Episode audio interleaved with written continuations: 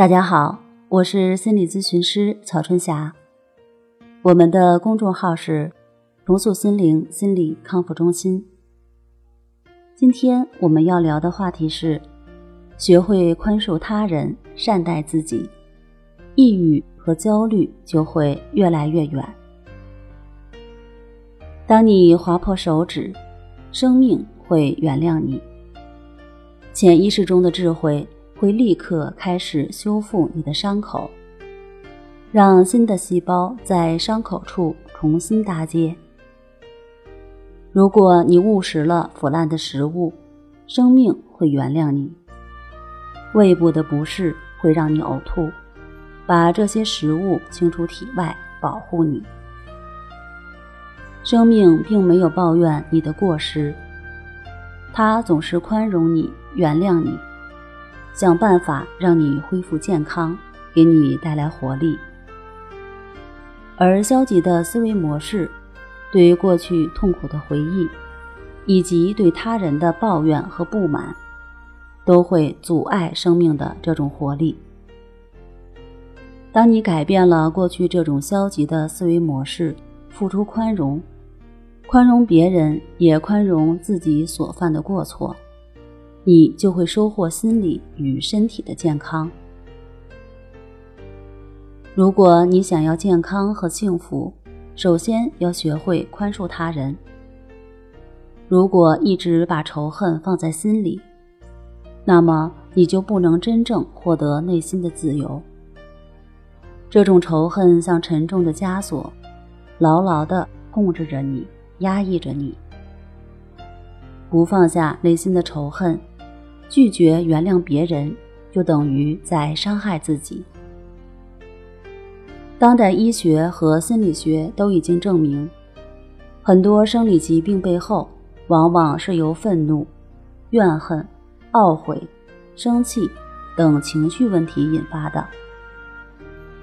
医生们指出，这些病人曾经受到过伤害、虐待或欺骗，心中充满着愤恨。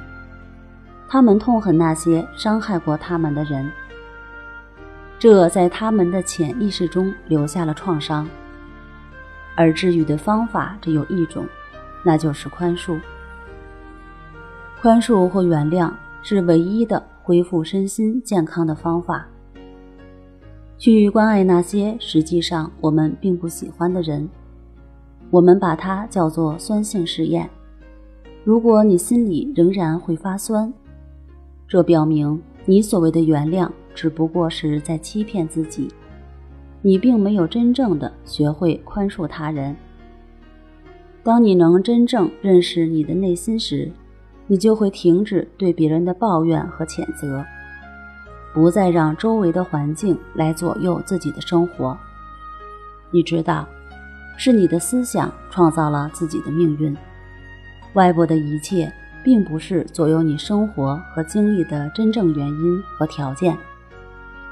放下的同时，你也得到了应有的健康与快乐。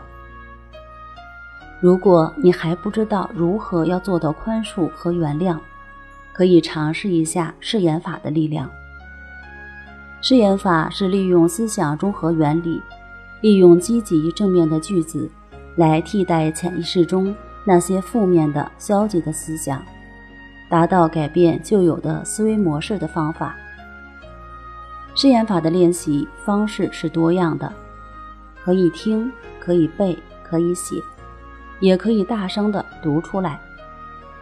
练习的时间也是灵活的，可以融入到生活中，比如散步的时候、上班的路上，或是等车的时候。